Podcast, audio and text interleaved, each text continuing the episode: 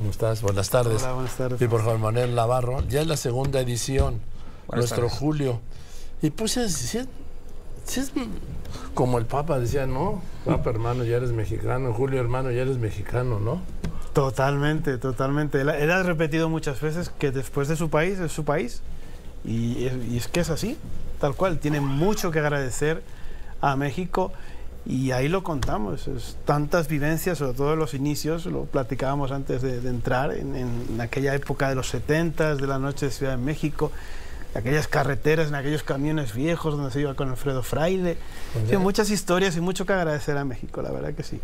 Con Fraile y luego eh, Juan Manuel, Juan Manuel Navarro. Yo recuerdo que la, se presentó en Las Vegas la primera vez y estuvo una noche, no funcionó. Luego ya lo tomaron allá y lo contrataba el César Spalas con un compromiso después de la tercera presentación que estaba bajo una cláusula de absoluta confidencialidad que le pagaban más a Julio Iglesias que a Sinatra. Exactamente. Muchas gracias, primeramente, Joaquín, por el espacio. Y bueno, nuestro Julio es un libro, eh, realmente una historia muy hermosa. Eh, nace a raíz eh, de la historia de unas grandes fanáticas y persona que trabajó con ella, que se llama Teresita Ávila, uh -huh. era cubana exiliada, obviamente. Y gracias a, a Julio, ella y parte de su familia exiliaron de Cuba a California, porque Julio en, en, en aquellos tiempos, en los 80, despatrocinó lo que siendo la visa. ¿no? ahorita en California hay muchas familias, más de 10 familias, gracias a Julio. ¿no? Esta historia es un poco la columna vertebral sobre Teresita Ávila, que fue, trabajó más de dos décadas con Julio Iglesias. Actualmente tiene todavía una muy buena relación con ella y es el que la que la, lo ayudó a, a, abrirse paso en Estados Unidos, luego en México.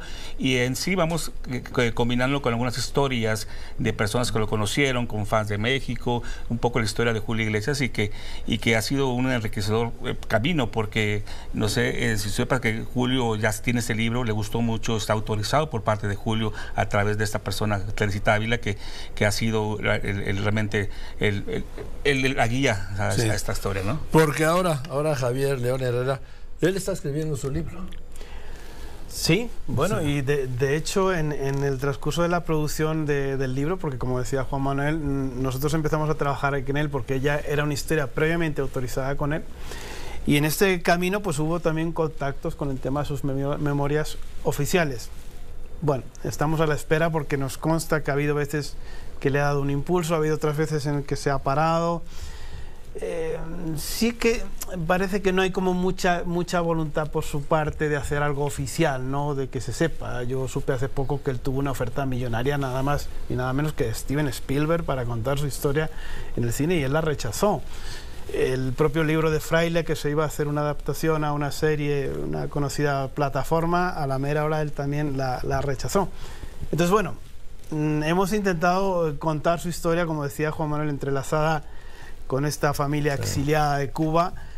Pero sí, sería muy interesante poder eh, es tener que, sus memorias. ¿Sabes qué pasa? Se nos olvida un personaje aquí que fue clave, Pepe Guindy. Totalmente. Totalmente. Bueno. Intimísimo, amigo. Intimísimo. Él hace un círculo, él cuando ya apuesta fuerte por, por, por México, la verdad es que en México lo acogen de una manera espectacular. Y él sí forma un círculo cerrado de personas más cercanas a él. Podemos citar a Pepe Guindy, Jacobo Zabludowski, Raúl Velasco, eh, Pedro Vargas, son gentes con las que él convive mucho. De hecho, él, él decide sacar un disco que no lo tenía previsto, que es el primer disco que él dedica a México en el año 75, con canciones, puras canciones mexicanas, y es por lo que decía antes que él empieza y cierra el círculo, porque su último disco de estudio, ya en 2000 y poquito, él quiso también dedicárselo a México.